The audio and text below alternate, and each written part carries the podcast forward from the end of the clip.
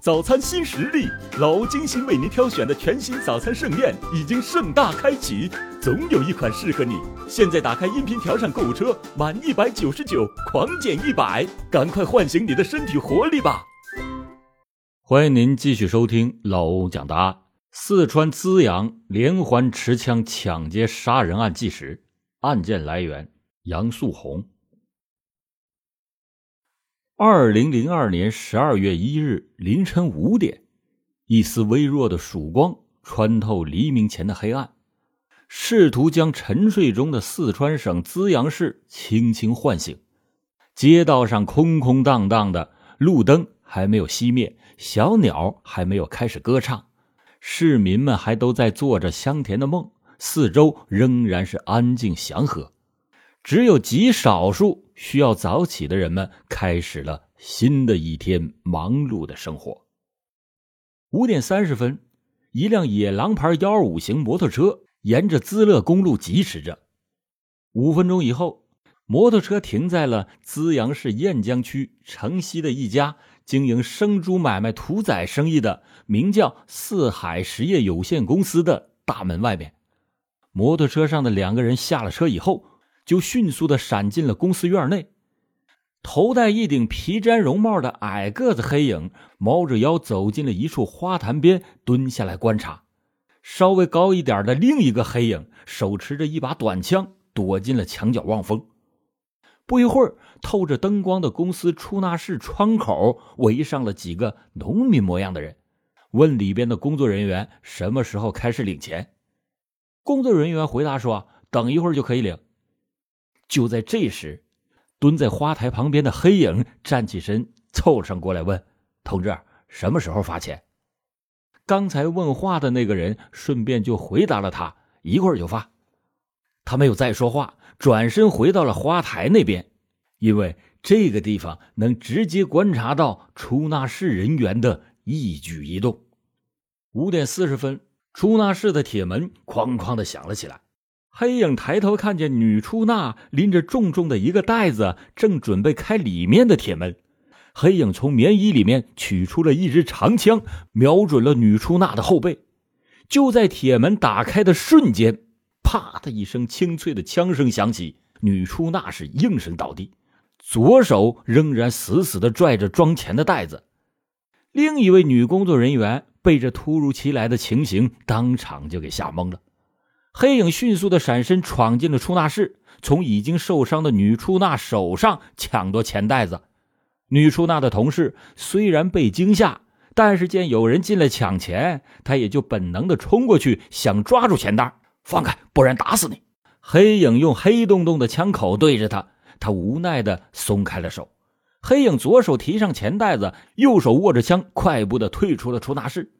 黑影朝公司的大门外。大摇大摆的走了出去。刚才那一声非同寻常的枪声，惊飞了树枝上的鸟儿，也惊醒了睡梦中的人们，更吓坏了正准备上班的四海员工和前来取款的群众。刺耳的枪响就发生在公司里边的出纳室，而且出纳室里边还传出了一个女人的尖叫声：“抢钱了，杀人了！”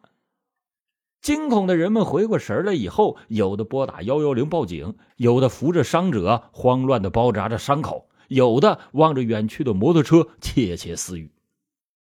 五点四十五分，资阳市幺幺零指挥中心接到了堰江公安分局报警以后，马上就把警情报告给了局领导。四海实业公司发生了持枪抢劫杀人案，此案非同小可。时任局长的关鹏飞着实一惊。立即的翻身起床，急奔市公安局的指挥中心。由于案情重大，关局长是边走边打手机，指挥调度警力，边向省公安厅领导报告情况。数分钟以后，资阳市雁江区两级公安机关的刑警们赶到了案发现场。在案发现场，民警通过仔细的勘查，提取到了一枚弹壳和子弹披甲残片。在距离中心现场一百五十五米和五百米处，分别找到了疑似嫌疑人遗落的摩托车头盔，还有一个皮毡绒帽。现场发现，死者名叫曾某，三十二岁，是四海实业公司的女出纳员。她是从金库取钱返回出纳室的时候，被一名男子开枪杀害。男子在打死她之后，抢走了他手中装有四十一点二万余元现金的那个布袋子。专案组立即把收集到的所有物证进行了送检，并且对部分提取物进行了 DNA 检验。但是，由于当年的检验设备和技术还没有达到所需要的精度，检验的结果不尽如人意。而且，由于缺乏标本参照物，就算检验出来了，也是一时没有办法对比成功。在寻踪追捕方面，尽管当时紧急成立了“幺二幺”持枪抢劫杀人案专案组，布置了一道道追捕犯罪嫌疑人的防线，也派出了一个又一个追捕小组，可是由于当时的通讯和交通条件，再加上犯罪嫌疑人的狡猾和较强的反侦查能力，使民警在数天的追捕中竟然是一无所获。这一桩当年曾经轰动一时，并且惊动中央领导的持枪抢劫杀人案，成为了公安部挂牌督办的大案。当然，这也就成了一宗谜案。自从二零零二年十二月一日凌晨，四海实业公司出纳室发生那起持枪抢劫杀人案以后，资阳市公安局历任的领导都没有放松过寻找破获这起命案的突破口。十多年来，资阳警方对这起大案的侦破工作从来也没有放弃过，也没有放松过。虽然2002年121专案组几度的转换成其他的专案组，但是2002 121专案侦破任务始终没有变。所有当年的物证、照片、笔录、案件卷宗全部都保存完好。这就为那些悬而未破的案件的重新侦破提供了有力的保障。尽管制造了惊天大案的犯罪嫌疑人躲藏的很深，但是只要他做了案，就必定要被捉到。俗话说：“莫伸手，伸手必被捉。”有了这个定律，让这桩悬了十年之久的大案，在二零一三年的初夏迎来了转机。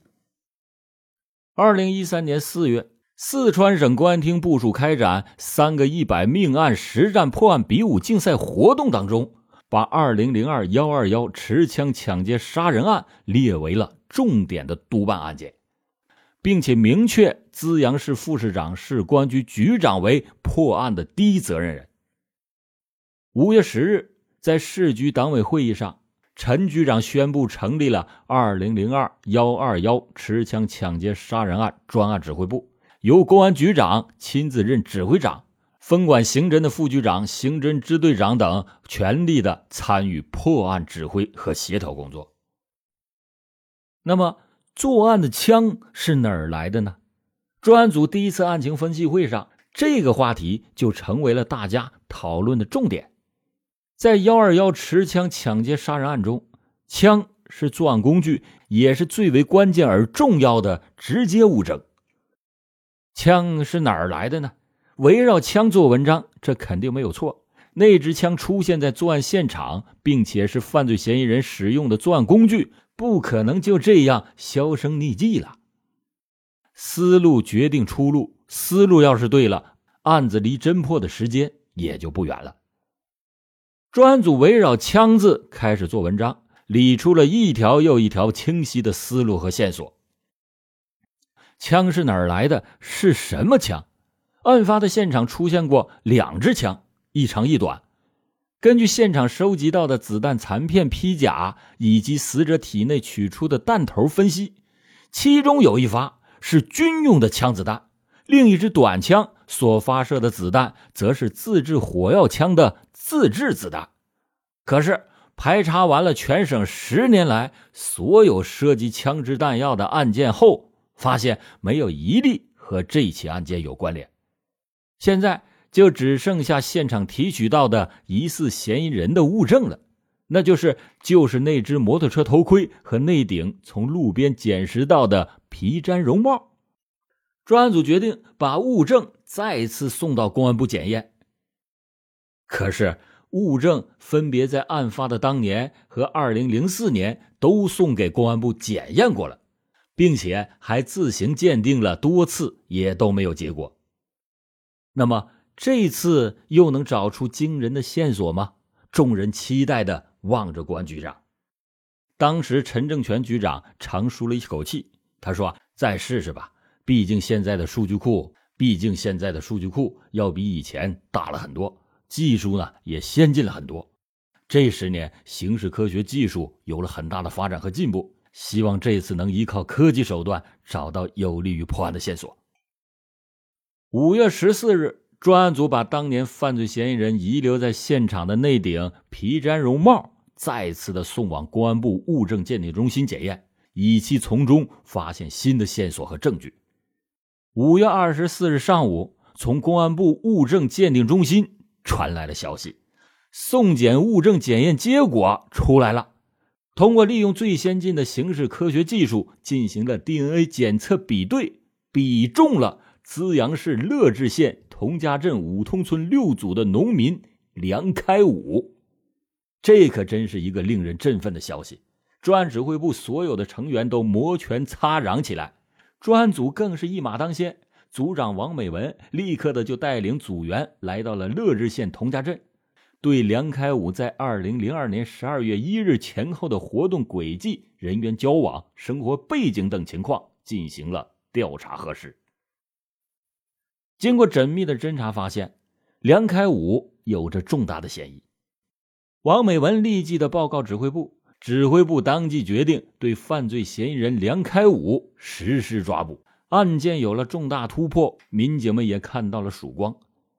在案件的侦破当中，专案组的领导亲力亲为，组织大家对每一点的侦查进展情况进行分析研究。他们希望做到万无一失，不能有任何的差错和闪失。接着。又紧急的部署了对嫌疑人的查找、抓捕、审讯和枪支搜缴等工作的步骤。抓捕工作中最困难的是犯罪嫌疑人逃亡的时间太长，活动轨迹过大，多地来回的逃窜，而梁开武正是这类人，所以这次追逃工作的难度那就可想而知。根据手头所得的线索，王美文决定把专案组分成三批。分别前往陕西遂宁、乐至等多个地方开展抓捕工作。经过三天的不眠不休的艰苦奋战，终于在五月二十六日，在遂宁船山区南京路一个出租房里边，把犯罪嫌疑人梁开武当场抓获。在抓捕梁开武的时候，民警在梁开武租住的房间里面查获了一部梁开武使用过的手机。并且在手机的里边发现了数张拍摄于二零一三年五月二十一日的自制火药枪以及数十发各类子弹的照片，这里面一定有戏。犯罪嫌疑人梁开武被押回资阳市以后，审讯工作就紧锣密鼓的开始了。在审讯之前，专案组仔细研究了梁开武的个性特点，制定了周密细致的审讯方案。尽管梁开武心理素质很好，抗审讯的能力也很强，对自己的问题闭口不谈，但是王美文和专案组以手机里的枪弹照片为线索，从围绕枪而又避开枪的外围话题开始入手，以闲扯龙门阵的方式测试梁开武的社会交往、为人、喜好、经历等等。然而，梁开武那也是一个老狐狸。经过好几个回合的交锋，都不吐半个字王美文还是决定用他不战而屈人之兵那套攻心术来完成这次对梁开武的审讯。王美文相信自己还没有遇到过审不穿的人。王美文决定在审讯中把涉及案子的事儿先亮一亮，专挑一些什么这些年来你在外头是怎么过的？你木匠手艺很不错，做过哪些活路？你到过哪些地方？哪些地方的菜好吃啊？等等这些问题引其回答。其实王美文心里明白，只要是有机会说到枪，就能找到突破口。一旦有了外围物证，再狡猾的狐狸那也斗不过猎人。在王美文和梁开武闲聊的同时，另外几组按照指挥部分工负责，以手机照片中的枪弹为线索，搜寻真正的枪支弹药。可是，负责搜查枪支的燕江分局乐至县的侦查民警，仅凭着收缴手机中的几张枪支图片，对他的家里以及曾经租住的地方进行了地毯式的搜查，仍然是一无所获。枪肯定是有的。就是不知道这个狡猾而又聪明的梁开武把他藏到了什么地方，那怎么办？面对一个生性狡猾的犯罪嫌疑人，专案组就及时的调整了审讯的策略。新一轮的审讯又开始了，主审员王美文不动声色的看着坐在对面审讯椅上的梁开武。梁开武除了比前一天憔悴了一些，气焰呢也没有那么嚣张了。但是他还是一副打死我也不说的那个德行，满脸不在乎的东张西望，一会儿要喝水，一会儿要抽烟，一会儿又要上厕所。王美文就一改之前急躁的脾气，对梁开武开始不理不睬，最后干脆就合上卷宗，闭目养神，来个以沉默对待慌乱。王美文还示意坐在旁边的民警也转过身去，别再说话了。整个审讯室开始安静的掉根绣花针，那都能听到。此情此景让梁开武左也不是，右也不是。他虽然也想闭上眼睛，可是他无论如何那也睡不着，心里就像是煮了一锅饺子，七上八下，越来越焦急。他睁开眼睛看着对面的王美文，坐着的王美文竟然睡得很香，还打起了呼噜。梁开武只好又闭上了眼睛，假装睡觉。听着呼噜声，梁开武潜意识中开始就烦躁起来。他时不时的就扭动一下身体，又时不时的清一下嗓子，有时候还跺跺脚。但是王美文就像根本没有听到一样，继续鼾声如雷。这功夫是王美文还从来没有用过的。长时间的沉默。让梁开武开始受不了了，他弄出更大的响声，企图招来王美文的关注，哪怕是一两句的骂声也好。但是王美文仍然在睡梦中。几个小时就这样过去了，梁开武实在是受不了了，大声的就喊了起来：“王支队，你要问什么就问吧，不要这么磨时间，我瞌睡都来了。”经过几个回合的太极疗法。梁开武渐渐的被审讯民警从相关物证的旁敲侧击和攻心战术中，把思路就引到了自己的罪行已经被公安机关掌握了这一个心理上来，最终打消了侥幸隐瞒罪行的念头。当梁开武说到自己从小就喜欢枪的话题的时候，就抓住了缝隙，直逼主题，问起他：“你用过的枪在什么地方？是什么枪？”枪什么枪？梁开武知道自己说漏了嘴，我我没没枪啊！他虚掩着的心理防线一下子就被击碎了。接下来又是一阵长时间的沉默。你犯的事儿我们都已经掌握了，问你只是想让你自己说出来。他摸不清民警究竟是掌握了多少情况，但是口子既然已经撕破。话题也就扯到了正题上。我们不掌握你的情况，会带你到这地方来吗？王美文立即睁开了眼睛，负责笔录的民警也转过身来准备记录。梁开武就把自己所做的事情，就像竹筒倒豆子一般，全权交代完以后，整个人是如释重负。他瘫在椅子上，说了句让所有人都喷饭的话。王队长，你太厉害了！我栽在你们手里，我服了。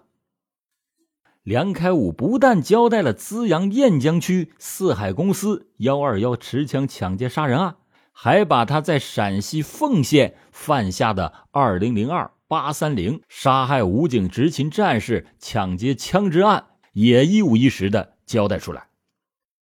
他于二零零二年八月三十日。在陕西省凤县，把执勤武警战士曹某杀害，抢走了八一杠一式自动步枪一支，然后又有预谋的携带枪支潜回四川，伙同他的表弟石胜强，在二零零二年十二月一日，在资阳市雁江区四海实业公司枪杀女出纳、抢劫现金四十一点二万元的犯罪事实。审讯结果似乎是出奇的顺利，一件十年没破的案子就这样轻而易举的突破了。梁开武说。他以前根本就看不上那些土了吧唧的警察，而王队长确实太厉害了，他会钻到我心里面套话，我是真的很佩服他。根据梁开武的口供，专案组及时固定证据，并且从梁开武的交代中获悉了他藏匿枪支子弹的地方。五月二十八日凌晨一点，专案民警根据梁开武的口供，在梁开武家的后山坡。起获了梁开武埋藏在地窖里面八一杠一式自动步枪一支，子弹五十四发。五月二十八日下午，梁开武的同案嫌犯，也就是梁开武的表弟石胜强，在乐至县同帅乡广场落网。经过审讯，石胜强对其与梁开武实施共同犯罪的事实供认不讳。十八点三十分。专案组再次的在梁开武家后山的地窖旁边一个柑橘树下起获了他埋藏的自制的火药枪三支、钢珠枪一支、铁沙子若干。至此，二零零二年八三零、二零零二年幺二幺两起布都的持枪抢劫杀人案件成功告破。老欧之前讲的侦破每一个重大案件，有的听友就忍不住要问。那些穷凶极恶的罪犯都长什么样？是不是头上有角，一副妖魔鬼怪相？其实这些罪犯，他们既没有头上长角，也没有身上长刺儿，长得就和普通人没有什么区别。尤其是今天给大家讲的这个梁开武，非常的普通。要说有区别，要说有区别，那就全在于他们的内心。有记者在资阳市看守所就见到了梁开武，在看守所民警的押解之下，身高只有一米六几、体态结实、面容憔悴、身穿囚服、戴着手铐、迈着沉重的步伐的梁开武来到审讯室，和记者隔着铁栏相对而坐。只见眼前的梁开武似乎与制造两起惊天大案的恶魔判若两人，杀人时的凶残。早已经是荡然无存。记者就问：“你做了两起大案，多起小案，潜逃了十多年，今天终于成了阶下囚，你对现在的结局有什么想说的？”梁开武略思片刻，低沉的回答说：“我从小生长在农村，读诗的时候不努力，调皮捣蛋，没有学到多少知识，对法律法规也是一知半解，心里并不知道什么叫害怕。”而是认为自己当时还有点能耐，因为公安没有抓到我。后来有一次，虽然抓到了我，但是我又戴着手铐逃脱了，而且那次还受了枪伤。而再后来，陕西凤县那个案子和四海公司的那个案子一直都没有破，也没有抓到我，我就庆幸我自己作案的时候没有留下什么线索。但是我知道，案子一旦破了，自己抓了。那是必死无疑，谁也救不了我，所以我就只有一直到处躲藏，过着见不得光的日子。说真的，这些年我经常是做噩梦，梦见那个执勤的战士端着枪向我冲来，公安给我戴上手铐，特别是四海公司那个被我打死的女出纳，倒地时候那个神态，深深的就印在我的脑海里。他那双愤怒而又绝望的眼睛，随时的就在盯着我。我已经是一个罪犯，愧对亲人，更对不起两名死者，我很后悔，请你转告我的儿子，要他好好的学习法律，违法犯罪的事儿干不得，千万不要抱有侥幸心理，一定要吸取我的教训。咱们纵观这两起案子，都和枪有关。梁开武说他从小就喜欢枪，并且认为枪能让他壮胆儿。可是为什么就不走正道去成就自己的喜好呢？然而，梁开武喜欢枪，不是为了扛枪保家卫国、维护民安，而是为了以枪壮胆、称霸威风、抢强做强。梁开武生在农村，但是他缺少农村孩子那种勤劳朴实。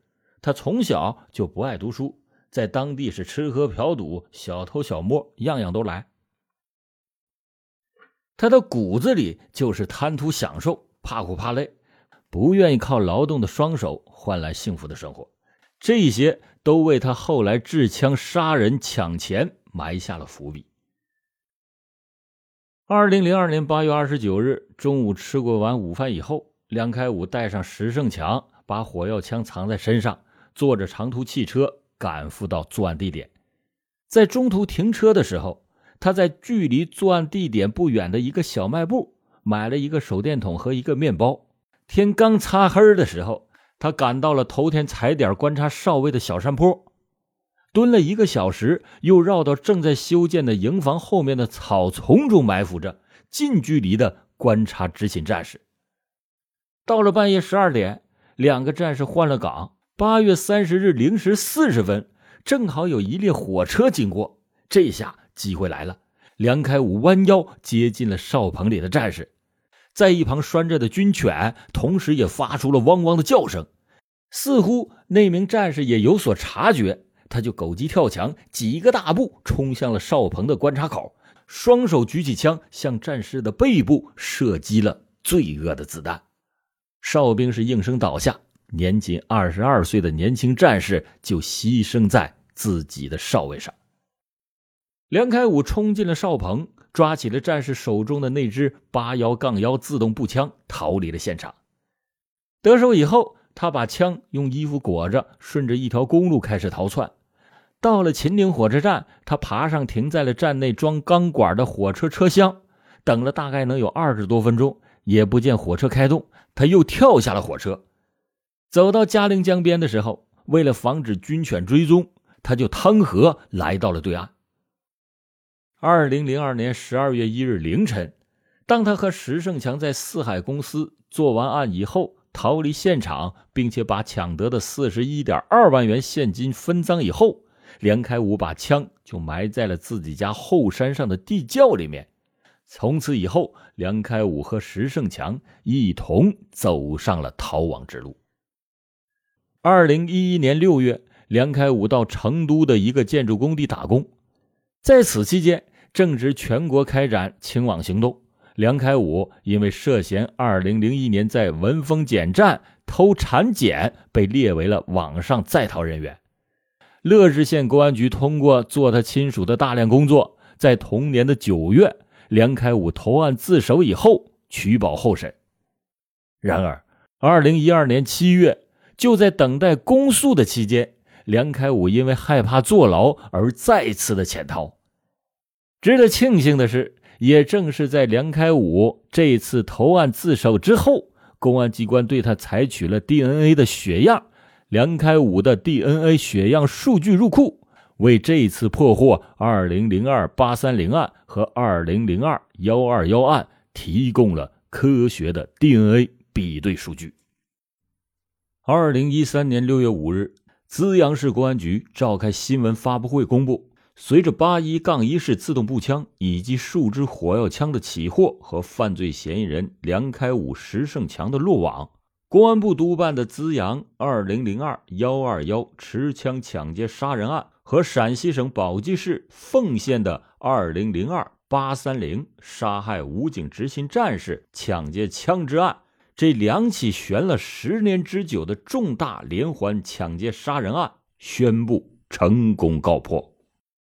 好了，感谢您今天收听老欧讲大案。老欧讲大案，警示迷途者，唤醒梦中人。